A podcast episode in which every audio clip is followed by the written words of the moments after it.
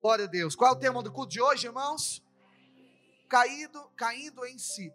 Se puder apagar as luzes para você ver os textos que a gente vai projetar aqui hoje.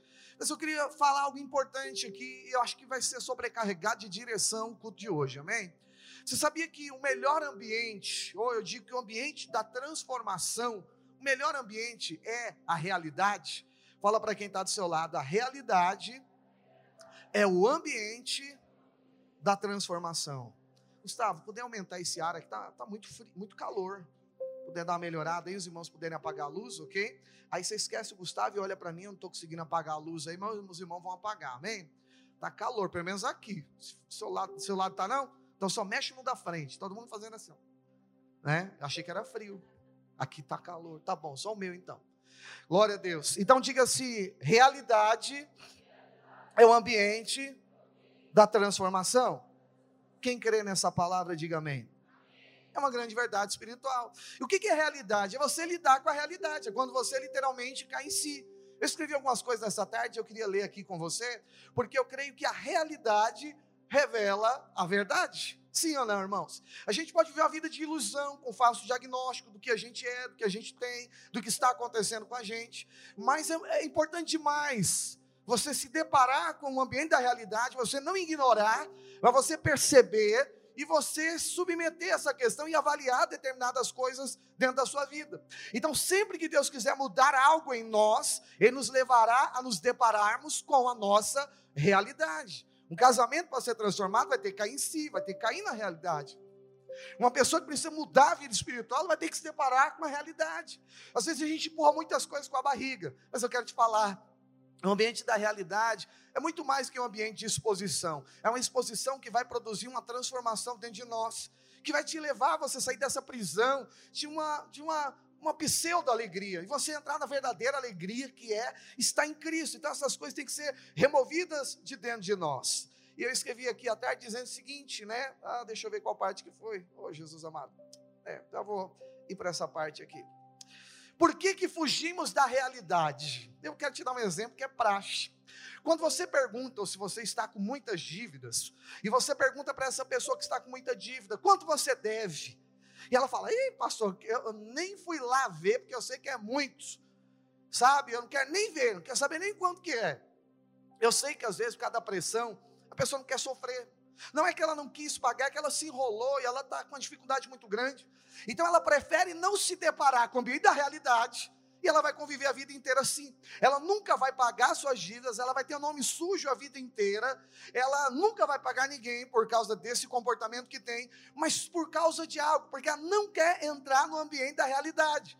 Porque o ambiente da realidade vai propor algo para nós, transformação. Quem está entendendo e concorda até aqui? É simplesmente assim. Mas existe algo tão glorioso que quando você se depara com a sua realidade, você recebe de Deus condições para você mudá-la. Eu vou te dar um exemplo, isso aqui é profético. Deus tem ministrado isso ao meu coração. Isso já aconteceu há anos atrás na minha vida e na vida de muita gente. A gente sabe que muitas vezes não é por mau caratismo que você. Vamos só pegar o exemplo da área financeira, tá? Não é mau caratismo que você sujou o seu nome, que sujaram o seu nome. Às vezes, uma fatalidade, um problema familiar vira uma bola de neve. Mas você não quer se deparar com a realidade, porque se deparar você vai sofrer. Mas olha, acredite, existe uma pesquisa que diz que os nossos problemas, ou aquilo que a gente espera que vai acontecer conosco, de 100%, 80% não vai acontecer, e 20% quando acontecer, não será nessa proporção tão grave, alarmante que a gente achava que seria. a conclusão é que a gente sofre desnecessaria, desnecessariamente e antecipadamente. Ou seja, sofre além do que deveria estar sofrendo. Então o que, eu preciso aprender? Aprender a lidar com o meu gigante. Preciso ir lá me deparar com a realidade. E eu queria até aproveitar para dar uma deixa aqui para você. Porque existe algo incrível. Quando você fala, eu vou pagar minhas dívidas. Às vezes pode ser que você não tenha um centavo, mas quando você fala isso, pode ser que sua dívida seja de milhões. Eu estou pregando para todo o público aqui na igreja, amém? Mas pode ser que sua dívida seja de milhões, mas você não tem nem condição de pagar. Eu quero te ensinar um segredo espiritual. No reino do Espírito, Deus só conta com a nossa decisão, não conta com a nossa condição. Quando Jesus chegou paralítico, quando eu preguei isso para os jovens, e, e, e, perguntou: Você quer andar? E falou: Eu quero, mas ninguém, tem ninguém que me faça andar. A gente terceiriza a solução. Quem terceiriza a solução, ter, quem terceiriza a culpa, terceiriza a solução. Eu não sou curado porque o outro não me coloca lá dentro da água. Aí Jesus diz: qual era a pergunta? Você quer, então fica de pé. Como que um paralítico fica de pé? É a parte de Jesus e a parte do paralítico. A do paralítico é querer, a de Jesus é o quê? Fazer, realizar. Deus opera o querer e o realizar na nossa vida. Eu preciso então só, só cabe uma coisa a mim. Diga, decidir. Você entendeu? E decisão, ah, mas quando o governo mudar, quando alguém fizer, quando alguém me pagar, esquece esse ambiente, irmão. A grande questão é: Jesus pergunta, você quer? Quero. Beleza. O resto é Deus. Então, se você deve, eu não vou mandar levantar a mão para não te expor, mas eu, no, no seu íntimo, você quer ser livre disso. Se você querer, Deus dá a condição. Então, como é a parte da decisão? Vai ver quanto você deve. Eu quero te ensinar um caminho mais curto. Pastor, nem sei. Então, vou te ensinar hoje. Tem um aplicativo do Serasa, você baixa ele agora, final do culto do seu celular. Você põe o bendito CPF seu lá dentro. Ele vai te mostrar todas as dívidas que você tem e lá vai estar os descontos do feirão. As dívidas que tiverem um feirão vão aparecer para você. Às vezes você devia 100 mil, você vai encontrar lá, tem um desconto, né? É, Deus está te abençoando hoje aqui, se você dispor, né? Vai aparecer lá, meu Deus, 150 reais, devia 100 mil. Um exemplo só, né? né? Mas apareceu uma condição, ah, não, é o mesmo valor, vai estar lá, dá para dividir sem juros. E é interessante, quando você paga lá, estou ensinando isso para a igreja inteira, por isso que eu estou falando de público hoje. Quando você faz isso, você, seu nome, quando você fala, vou renegociar, pagou a primeira, seja boleto ou Pix, sai na hora o seu nome do Serasa. Seu score começa a subir novamente, se você pagar em dia suas contas. Daqui um dia você compra a sua casa, compra o seu carro, você começa agora a trabalhar a sua vida financeira de maneira correta. Então, sai dessa de achar, tá assim, deixa como é que tá. Entra no ambiente da realidade o ambiente da realidade produz transformação. Seus medos, seus gigantes, isso não é coach, não. A palavra de Deus, amém? Eles não são maiores do que você está imaginando, são menores. O nosso Deus é um Deus que é grande e Ele é poderoso para fazer infinitamente mais, muito além do que tudo que pedimos e pensamos, segundo a Sua riqueza de graça. Você crê nisso? Então no final, faz agora não. Recebe a palavra, mas no final do culto, faça isso. Lá na sua casa, pega da sua esposa, do seu marido, do seu pai, de sua mãe, só entra lá e vê que o seu gigante, eu estou declarando, ele é menor que você imagina. Lá está tudo. Quem te processou está lá. Agora você deve para os outros aqui, quem não te processou, procura a pessoa e fala: Eu vou te pagar. Nem que for 10 reais por mês, paga. Nem que for 100, paga. Nem que for mil, paga. Porque Deus vai colocar condições na sua mão. Se você vir com essa conversa, eu pago quando eu puder. Isso não é prestação de conta. Prestação de conta é: hoje eu vou te dar 10 reais, amanhã eu vou te dar 10 de novo. E esse exercício é uma decisão no mundo espiritual. Acredite. Aí todo dia Deus fala, então eu te dou 20. Não, agora eu vou dar 20. Aí Deus fala, dou 100. Aí você dá 100, aí Deus fala, agora eu te dou condição de ter mil. E o Senhor vai prover para você, vai abençoar a sua vida, você vai viver em paz. Quantos creem nisso? Pode receber essa palavra na sua vida? Ela é profética, mas ela é um exemplo da introdução. O ambiente da realidade vai produzir nossa transformação. E quem se deparar com esse ambiente, fala para quem está ao seu lado, vai ser transformado. E agora eu quero ler para você. Então eu queria definir realidade como estado de percepção pura e sincera a respeito de si mesmo. Ou seja, o ambiente da realidade, você caiu em si, é quando você tem um diagnóstico puro e sincero a respeito da sua própria vida.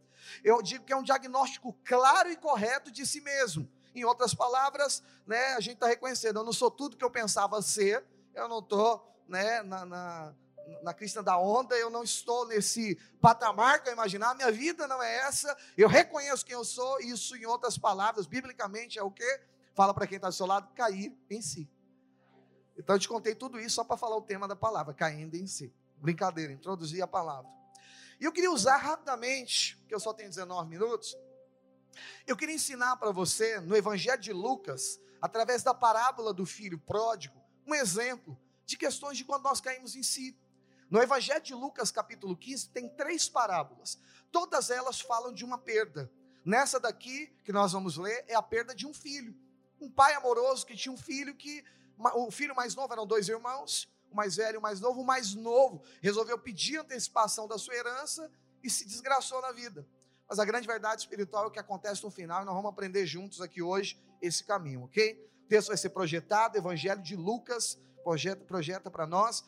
Está bem quente aqui. Capítulo 15, versículo 11. Diz a palavra de Deus. E continuou dizendo, Jesus dizendo: Certo homem tinha dois filhos, e o mais moço lhe disse-lhe ao pai: Pai, dá-me a parte dos bens que me cabe. E ele lhe repartiu os seus haveres. Passado não muitos dias, diga não muitos dias. É verdade, quem separa algo de Deus não dura muito, daqui a pouco dia vai fazer uma bobeira. E aí diz o texto aqui: o filho mais moço, ajuntando tudo que era seu, partiu para uma terra distante e lá dissipou, diga dissipou, guarde essa palavra, todos os seus bens vivendo dissolutamente. E depois de ter consumido tudo, sobreveio aquele país uma sobreveio aquele país uma grande fome. E ele começou a passar pelo quê, meus irmãos? Necessidade. Colocado dentro de um ambiente de realidade. E então ele foi e se agregou aos cidadãos, a um dos cidadãos daquela terra, e esse o mandou para os seus campos a guardar porcos. E ali desejava fartar-se das alfarrobas que os porcos comiam, mas ninguém lhe dava nada. Tem até um vídeo do Edson, né, que eu podia ter usado na palavra de hoje. E então caindo de si, disse: Quantos trabalhadores de meu pai têm pão com fartura e eu aqui estou o quê, meus amados irmãos? Diga, morrendo de fome. Tem três coisas que eu queria só comentar nessa palavra de hoje, para facilitar a compreensão, e eu vou separar e eu vou me deter no segundo, ok? Mas eu queria tratar três pontos importantes nessa parábola. O primeiro ponto é o ambiente da casa. Diga, ambiente da casa. O segundo ponto que eu vou dar uma ênfase maior é o filho mais novo, diga o filho pródigo. Beleza? E o terceiro ponto que eu quero tratar é o filho mais velho. Diga, tão ruim quanto o pródigo. o filho mais velho. Na verdade, são três situações que eu queria tratar com os irmãos. Então, a primeira delas é o ambiente da casa. A parábola, você entendeu? É uma família, um filho mais novo, mais velho. O mais novo, por ser imaturo, pediu para o pai herança. Só para você ter uma ideia, a herança só dá quando o pai morre. É, é a mesma coisa de virar pai. É o seguinte: morre logo e dá a parte que me cabe. Segundo, quando está dentro da casa, a herança já é da família toda. Mas ele quis a parte que cabe. Eu não sei se você sabe, mas na cultura judaica, a herança maior não é do filho mais novo, é do filho mais velho. Ele tem porção dobrada. Vamos imaginar que a dele seria 30% do mais velho e 60%. Então não é coisa tão inteligente. Você pedir, você tem 100%. Mas fala, dá a parte que me cabe, dá meus 30% que eu estou saindo fora. Diga para quem está do seu lado: imaturidade. Então o que, que esse cara fez aqui? Ele pede. E o pai dá. Só que ele ainda está em casa. E o detalhe que você repetiu foi o quê? Depois de, de não muitos dias, ele foi o quê? Fala para o seu irmão, meteu marcha. Fala para ele, foi embora. Na tradução linguagem de hoje. Ele foi embora. Largou tudo, foi embora da sua casa. Isso é interessante, irmão. Pega a revelação. Sempre que você achar que algo é seu sem Deus, daqui a pouco você também vai embora. Daqui a pouco também isso é perdido da sua vida, isso é sério demais. Eu, eu uso esse princípio, que é o princípio do cristianismo, está intimamente ligado com o princípio do casamento. E assim vice-versa. O relacionamento de Cristo com os homens, conosco, com o povo, com a igreja, é o, é o símbolo de um casamento. Casamento, prega essa, que a renda é dividida, você tem a conta do marido e a conta da esposa, vai dar problema. Depois de poucos dias vai dar problema. É o que diz o texto. Alguém vai meter marcha. Porque isso vai dar problema. Casou, é uma só carne, é uma só renda, é uma só dívida. Diga aleluia. Última vez que eu preguei, deu um monte de problema nos casamentos, mas paciência, tem que acertar. Amém? Eu te ajudo se der problema, mas, só, mas vai te prosperar. Junta que prospera. Posso ouvir amém?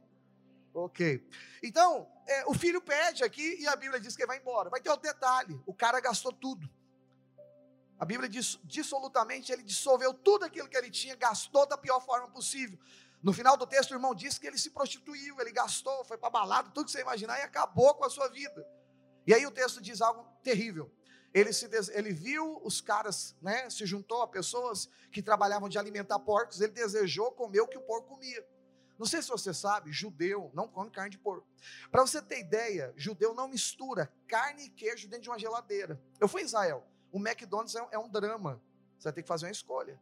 Porque não tem como pôr queijo, porque carne não se mistura com queijo nem dentro da geladeira, quem dirá dentro do lanche. Está na coisa meio esquisito comer McDonald's, e tem dentro de Jerusalém. Mas volta para aqui para o contexto. Judeus não se misturam com porco.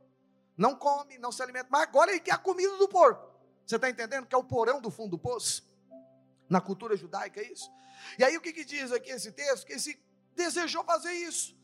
E aí né, o texto termina, é, nós paramos no versículo 17, que diz o seguinte: então ele caindo em si, ele falou: minha vida era melhor quando eu estava lá na casa do meu pai. Aí já vai ser o segundo tema. Então vamos pegar o primeiro aqui, que a gente separou em três. Qual é o primeiro? Diga ambiente da casa. Então o que, que tem dentro da casa? Casa aqui é a casa do pai, posso ouvir um amém? E hoje, obviamente, que o contexto de casa não é prédio. Casa é a igreja, são as pessoas, amém? Eu e você juntos somos pedras que vivem e juntos somos feitos edifício de Deus e perdiz casa para Deus, amém, meus amados irmãos? Portanto, a casa é, somos nós, porém, conectados. Se você olhar aqui nessa parede, tem blocos, mas esse mesmo bloco lá fora não é uma casa, não é uma edificação, é uma pedra fora da edificação, é uma pedra, mas não é, não forma uma casa para Deus. Casa para Deus é quando você está conectado. Pastor, eu quero estar conectado com a igreja. Pronto, conectado com a igreja, você virou casa para Deus. E o que conectado com a igreja? É fazer o que a igreja está fazendo, que é o que Cristo está fazendo. Então não adianta você vir para essa igreja e querer fazer outra coisa, você vai perder o seu tempo, vai ficar irritado, vai odiar, vai achar motivo. Você tem que ir para um que você gosta daquilo que eles estão fazendo. Agora, eles vão estar fazendo também aquilo que a Bíblia mandou fazer. E a grande verdade espiritual é que minha parte é me encaixar nesse edifício. Posso ouvir um amém? A palavra de Deus diz né, que nós somos pedras. Paulo diz, nós somos lavoura de Deus. Ele termina dizendo: edifício de Deus sois vós. Olha para quem está do seu lado e diga assim: você é difícil. Fala para ele nos dois sentidos. Como pedras que vivem formam um edifício para Deus. Amém, irmão? Mas às vezes é difícil também. Mas olhe para mim aqui, por favor. E aí, a primeira questão que tem dentro dessa casa são duas coisas. Duas coisas que tem nesse primeiro ponto. Diga herança Concorda comigo que tem herança dentro da casa do pai? Além da herança, tem o quê? Presença do pai. Isso é ou não é uma grande verdade? É, não é, Gleitos? Dentro da casa do pai, de contexto de vida, de corpo de igreja, você vai encontrar essas duas coisas. Vai encontrar presença do pai e vai encontrar uma herança para você. Se tem um ambiente que você vai desfrutar de toda a promessa de Deus, é conectado no centro do propósito de Deus. E qual é o centro do coração de Deus? É que você esteja conectado como um corpo. A Bíblia diz que ele, Efésios capítulo 1, 22, que Deus deu a igreja para ser o corpo do cabeça que é Cristo. Então, você quer estar dentro da vontade de Deus, precisa estar dentro do corpo. Quem entende isso, diga amém. Pastor, que vantagem Maria leva estando dentro do corpo? Eu digo para você, tudo coopera para o bem daqueles que amam a Deus e andam segundo o seu propósito. O propósito é você estar dentro do corpo. Você está conectado com Deus, fazendo o que Deus mandou você fazer, pode ter certeza. O que você desejar fazer, onde você colocar a sua mão, vai prosperar, vai dar certo. Porque você está alinhado com o coração de Deus. Vamos imaginar o seu filho, está fazendo tudo errado, mal na escola, e você pega dá um PlayStation 5 para ele. Vai fazer isso? Nem que for bom, né? Mas vamos lá, você vai presentear um filho que errou? Não, você vai falar, melhora na nota que eu te dou o PlayStation 5. Você acha que Deus vai fazer diferente com você? Você está tropeçando e vai falar assim: deixa eu abençoar para ele achar que está certo e continuar a vida toda errada. Não, pastor, eu estou tropeçando, mas não tem coisa ruim acontecendo. Eu não estou dizendo que Deus vai mandar coisa ruim. Você está fechando a torneira de coisas boas. E eu quero declarar hoje aqui, quando nós estamos no centro, a torneira de coisas boas se abre na nossa vida. E Deus te leva a um estágio muito melhor. Eu quero te falar que tem um patamar melhor ainda de vida, além desse tão maravilhoso que você está vivendo. E dentro do centro da vontade de Deus, do ambiente da casa, Deus vai proporcionar isso para você. Quem entende, diga amém. Então, o que, que conserva uma herança? Isso aqui é importante. O que conserva a herança, acredite, é a presença. Vamos falar disso no segundo ponto ainda. A presença conserva a herança. É só você olhar, o cara está bem dentro da igreja, o casamento está fluindo, está tudo certo, mas ele acha que agora ele não precisa mais. Já está tudo resolvido, mulher voltou, marido voltou, emprego veio, carro comprou, já está pagando sua casa, o negócio melhorou. Não precisa mais de Deus, não. Esse negócio é sede de novo convertido que vem cheio de depressão para a igreja. Vai achando. E aí o que, que vai acontecer? Desconecta de tudo. Eu vou viver a minha vida porque acho que eu já sei cuidar de mim mesmo, da parte que me cabe, que eu estou metendo macho. Essas pessoas que fazem isso, elas saíram do ambiente da herança. Ah, mas saiu, mas levou a sua parte. Beleza. Continuar com casa, carro, tudo aquilo. Mas está deixando algo. O resto da herança está deixando outra coisa. Diga presença do Pai. Quando eu falo presença, não é ausência do Espírito Santo dentro de você, mas é o nível de relacionamento dentro de um contexto de propósito de Deus, que é a conexão com a igreja e com os irmãos. E você vai notar que essas pessoas, muito breve tempo, vai destruir suas vidas. Eu sou pastor e já vi, e não desejo isso para ninguém. Por isso que eu falo, não entre nesse caminho. Porque quem desconecta, a maioria dessas pessoas vão fazer isso. Elas vão se dopar, vão se embriagar nesse mundo, vão se perder. Daqui a pouco destruiu o casamento, perdeu tudo aquilo que tinha, que demorou tanto tempo para construir em Deus, coisas que Deus deu, mas simplesmente não se conservou. Por quê? O que, que conserva a prosperidade? Fala para quem está do seu lado: presença. O que conserva casamento? Presença. O que conserva bênçãos de Deus sobre a sua vida? Presença, irmão. Lá fora não tem mais esse patrocínio. Você está vendo o resto da bênção que você recebeu aqui. Não, mas eu estou com minha casa, meu apartamento, é resto da bênção daquilo. Tem coisa muito maior para Deus fazer na sua vida. Seja inteligente. Quem está entendendo, diga amém. Ele sempre dá além do que pedimos e pensamos. Então tem algo maior do que você está pensando agora para acontecer. Seja bem-vindo, esse é o reino de Deus. É o ambiente do favor. O ambiente do favor é o ambiente da herança, é dentro da casa, é na presença, é na conexão. Diga aleluia. Segundo ponto é interessante também. O primeiro é que na casa você vai achar um ambiente, que é um ambiente de presença e de herança, e herança é favor. Mas o segundo detalhe desse texto é o filho mais novo. É importante a gente falar disso, porque o mais novo, ele era inexperiente, ele era imaturo.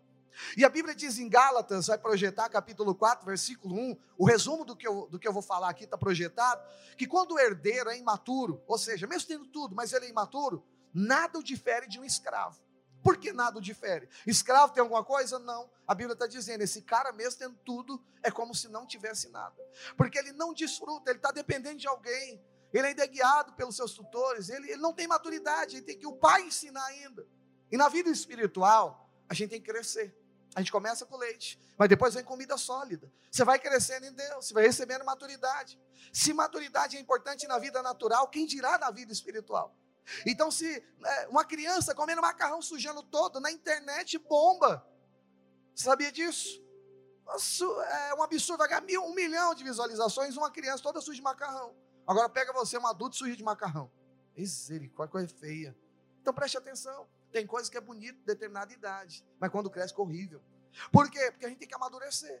Mas também, por, embora alguns acham bonito uma criança falando coisas de adulto, eu acho para mim, eu não acho, não acho ideal. Eu acho que criança tem que ser criança, jovem, jovem, adulto tem que ser adulto. Quem concorda comigo? Cada fase tem a sua maturidade. Porque se você tirar a criança, a fase que ela deveria ser criança, ela vai ser criança lá na frente. E aí vai ser mais feio ainda. As coisas têm que funcionar dentro de uma ordem. Então, se maturidade natural é importante, diga para quem está do seu lado, a espiritual é mais ainda, parceiro. Quem está entendendo, recebendo essa palavra, diga amém. Então, é, a grande questão aqui é que o filho imaturo agora tem herança, mas ele acha que ele tem uma opinião melhor que a de Deus. E o texto diz aqui que ele simplesmente fala: quero ir embora, eu entendi, esse negócio não é para mim, não, e eu vou seguir minha vida. E eu separei aqui cinco características, né, baseadas nesse contexto, de, de pessoas imaturas, nesses em outros da palavra de Deus, e eu vou finalizar o texto dentro do contexto que eu comecei de Lucas 15, beleza? Então, a primeira questão, a primeira característica de pessoas imaturas é que elas tratam Deus como o gênio da lâmpada. Sabia disso? É que esse cara fez com o seu pai, a gente às vezes, as pessoas às vezes fazem com Deus, que é o quê? O, o gênio da lâmpada você esfregava, saiu um gênio. Mas a grande verdade aqui, e aqui se aplica ao contexto que a gente está fazendo, o gênio tem poder, mas quem é Senhor é você. Eu escolho o que, que você vai fazer com esse poder na minha vida. Consigo entender a aplicação já? As pessoas tratam Deus assim. É o seguinte, eu sei que Deus tem poder. Vamos lá, Deus, que o Senhor tem. Não, não, não, pera lá. Eu defino o que o Senhor vai fazer, o que você vai fazer na minha vida. Porque eu estou falando você, você vai entender. Porque o Senhor, nesse contexto, se torna a própria pessoa. Entendeu a diferença? Mas a Bíblia diz que Jesus é Senhor e Cristo da nossa vida. Que Ele é Senhor e Salvador. Então, além de Salvador, Jesus é o comandante, Ele é o Senhor da nossa vida. Quem entende, diga amém. Jesus é o comandante. Ele é que vai governar, mas não. Então a imaturidade faz a gente usar o poder de Deus de maneira errada. Que mais tem na internet. Se Deus não fizer, eu largo ele. Se Deus não fizer, eu não sou tal coisa. Às vezes, algum ambiente parece uma autoridade né, da, pessoa, mas os, as pessoas imaturas pegam isso para falar: se o Senhor não me der, eu não te sirvo mais. Ou querem usar o poder de Deus para fazer aquilo que está na sua cabeça.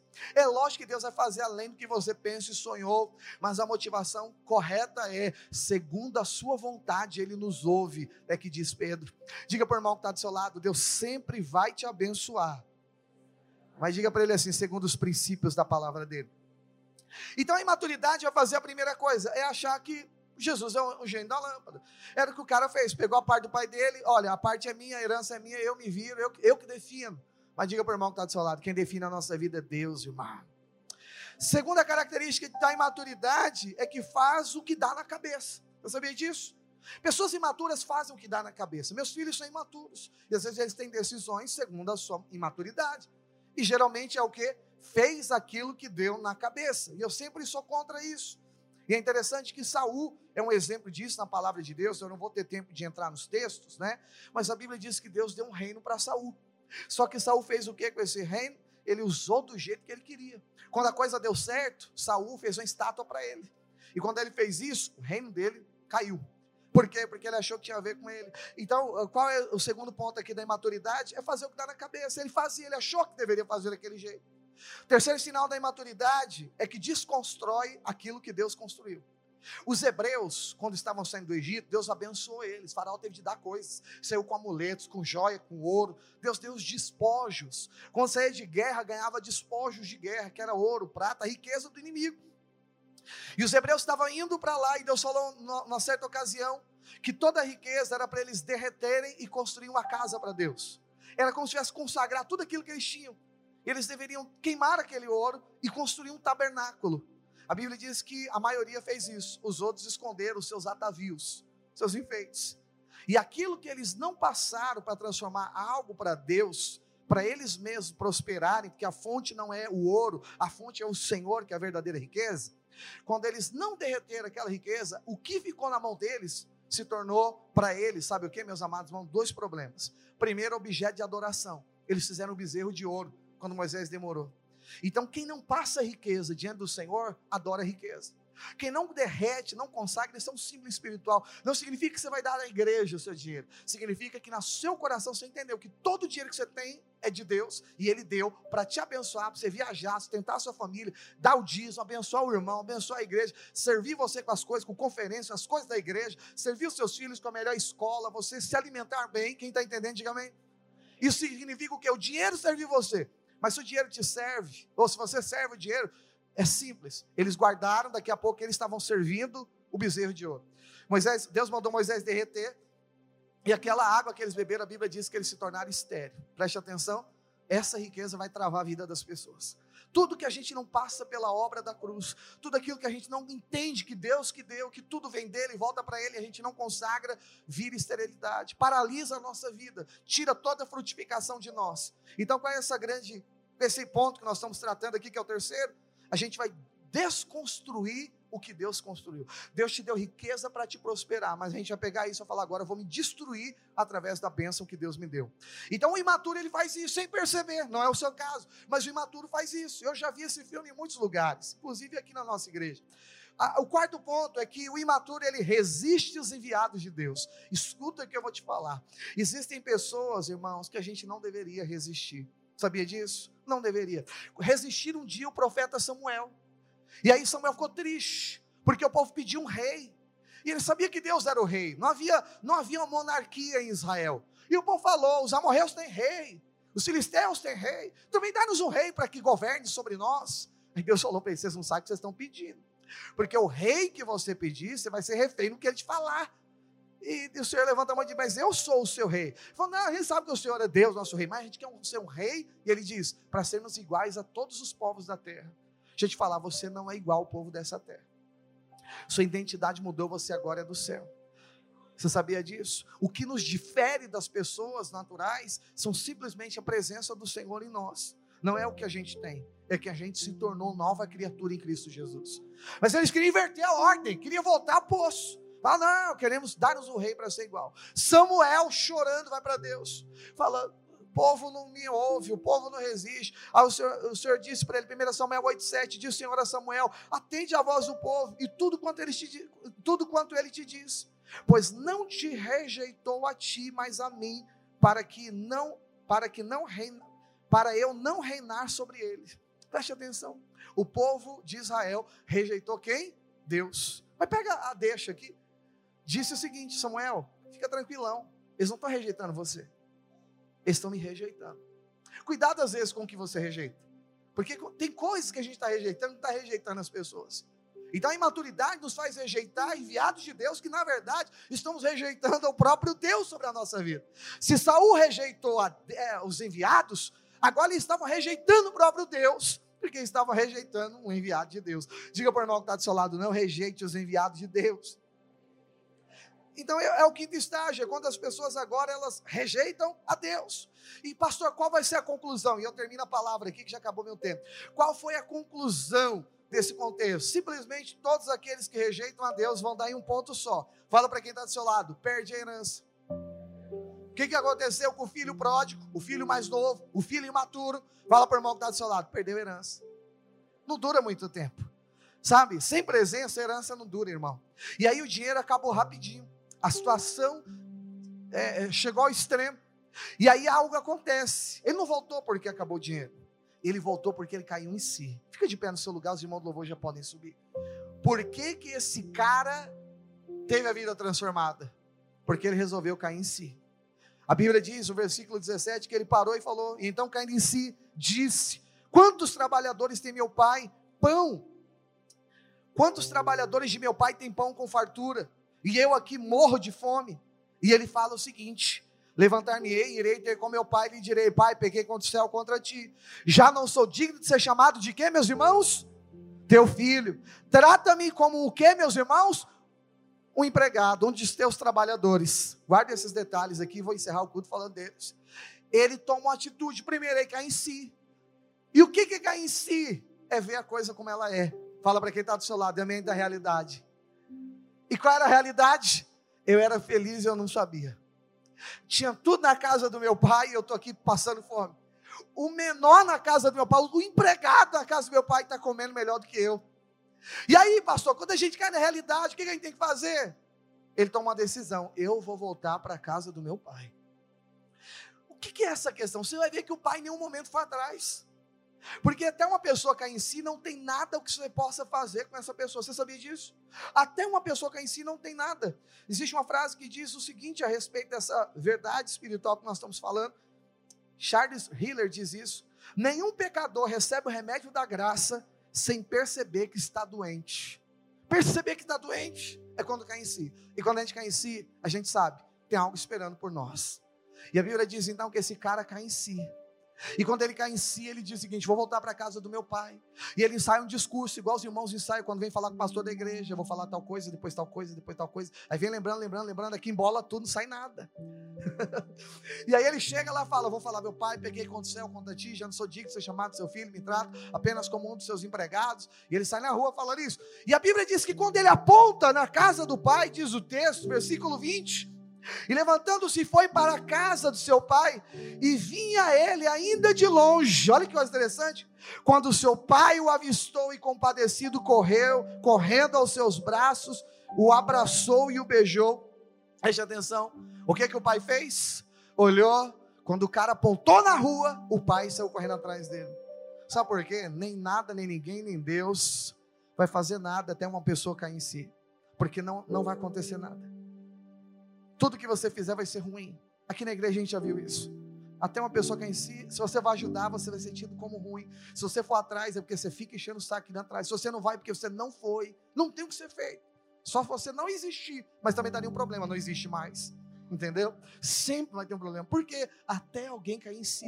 Eu não estou anulando que pessoas têm problemas e defeitos que no nosso meio não vamos ter. Eu só estou dizendo o seguinte: que existem coisas que não são terceirizadas, são resolvidas dentro de nós. E a Bíblia diz que quando esse cara cai em si, algumas coisas acontecem. E eu quero encerrar essa palavra dizendo isso aqui para você. Qual a consequência de quando a gente cai em si? A Bíblia diz que o pai saiu correndo, na ponta da rua, o pai foi atrás dele. É só sinalizar que o mundo espiritual corresponde. Posso ouvir um amém? Saiu correndo fez o quê? Abraçou e o beijou. E aí ele chorando foi dizer, pai, olha que interessante, termina o texto dizendo. O abraçou, beijou, versículo 21. E o filho lhe disse: Pai, lembra do discurso?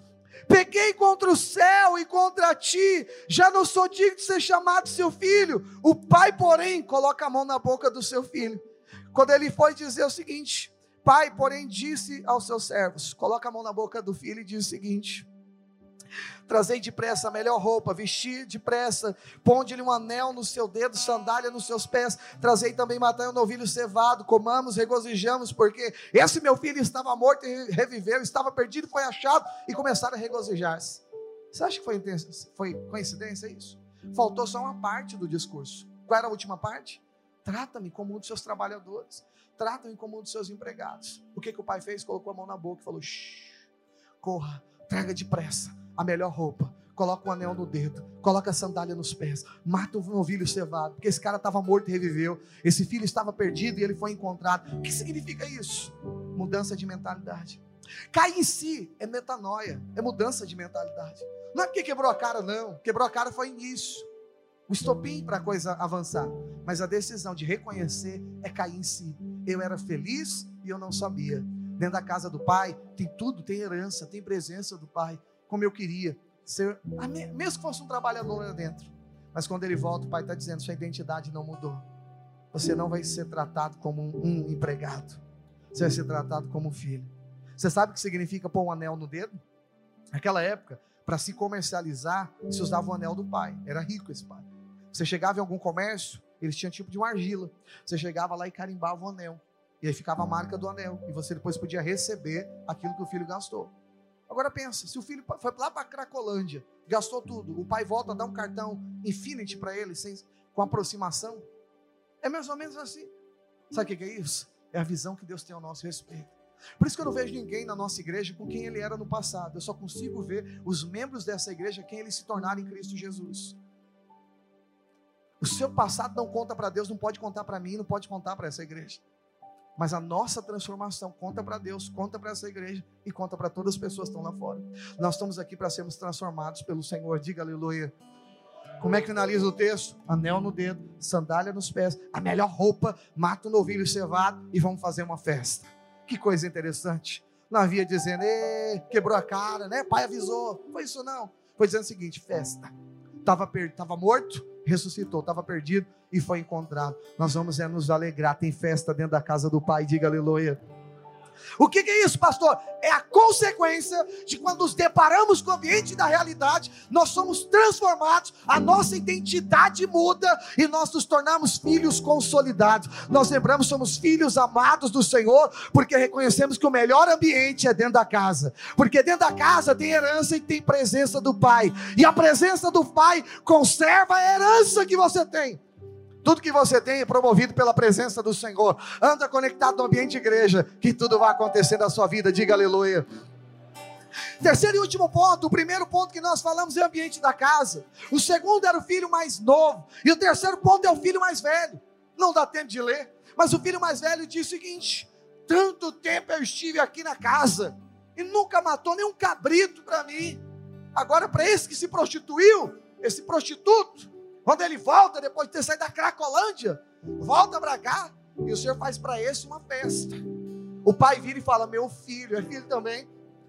Tanto tempo você está aqui comigo dentro dessa casa, você ainda não entendeu. Você está aqui, tudo que eu tenho é seu. Vamos fazer festa juntos. Não sabemos se esse cara foi para a festa do filho. Há quem diga que essa é uma parábola dos últimos tempos também. O filho pródigo representa nós, a igreja nos dias de hoje, e o filho mais velho são os hebreus, os judeus que não reconheceram. E se ela é uma parábola referente à vinda de Cristo, os judeus vão se converter e voltar para Jesus e reconhecer Cristo como Messias. Então se conclui que esse cara reconheceu realmente e voltou ao seu posicionamento. Voltou a desfrutar daquilo que sempre foi dele dentro da casa. Eu quero falar que nós somos os dois aqui hoje. Nós somos os mais novos e ao mesmo tempo somos os mais velhos porque nós estamos dentro da casa. Nós somos a família que está dentro da casa. E eu quero te dar uma instrução aqui hoje. Tem presença e tem herança para você. Não queira achar nada lá fora. Porque a única coisa que vai ter lá fora é você desgastar o que você recebeu aqui. Não perca toda a sua herança. Não desperdice. Mas dentro da casa você não tem 30%. Você tem 100%. Porque tudo que é do Pai é seu também. Quem entende essa palavra, diga amém. E aí ele chama o filho para participar da festa. Eu quero dizer para você, a partir de amanhã começa o nosso jejum de 21 dias. E eu queria te chamar para que você faça parte dessa família que tem uma missão. Eu quero chamar para que você faça parte da festa. Que junto com seus irmãos nas casas, durante 21 dias, você possa desfrutar de duas coisas. Diga presença e herança de Deus. Te aconselho, não faça nada, porque esse jejum vai dividir a nossa história. Você crê nisso, irmão? Vai te dar acesso a coisas são suas. Mas se o herdeiro é imaturo, ele não desfruta.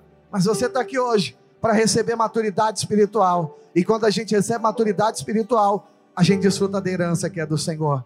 Levanta a tua mão para o céu e diga: a partir de hoje, eu recebo maturidade espiritual.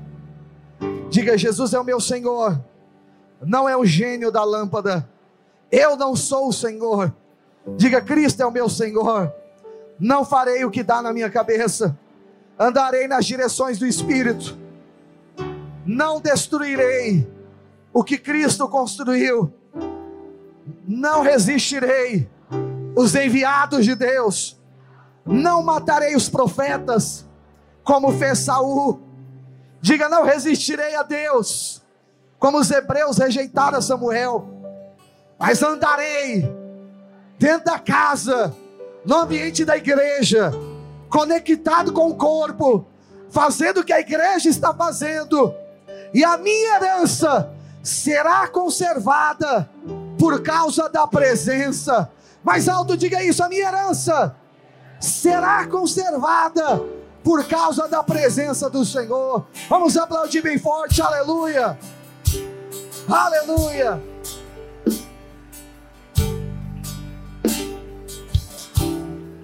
Posso ouvir um aleluia? O tempo acabou, mas eu preciso orar para encerrar esse culto, abençoando você aqui hoje. Eu quero te pedir, você vai orar comigo hoje aqui, amém? Hoje é dia de nós assumirmos um novo posicionamento. Ao paralítico, Jesus falou: Você quer? Ele foi terceirizar. Jesus falou: Não, não, não. Você quer? Quero. Então fica de pé. Para esse cara, ele precisou querer. E todo querer envolve um reposicionamento. Ele apontou na rua do pai. Ambiente.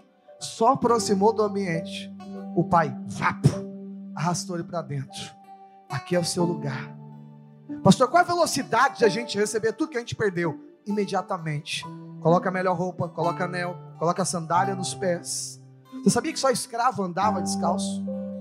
Sabia? O pai estava colocando a mão na boca fazendo. Eu vou te mostrar uma coisa. Escravo não tem roupa, põe a roupa. Escravo anda descalço, põe uma sandália. Escravo não tem dinheiro, põe o anel no dedo. Estava perdido, estava morto, ressuscitou, estava perdido, foi achado. Hoje é dia de nós fazermos festa. Posso ouvir um aleluia, meus amados irmãos? Levanta a sua mão para o céu, assim nós vamos orar aqui hoje. Essa palavra é para todo crente, amém? É para aquele que está nascendo agora, é para aquele que nasceu e desviou, é para aquele que ainda não conheceu Jesus e é para aquele que já conhece a Jesus há muitos anos. Você vai levantar a sua mão para o céu, você vai orar enquanto eu oro por você. E a sua oração vai ser: Senhor, eu quero desfrutar da minha herança através da presença do Senhor na minha vida. Quem deseja isso, diga amém.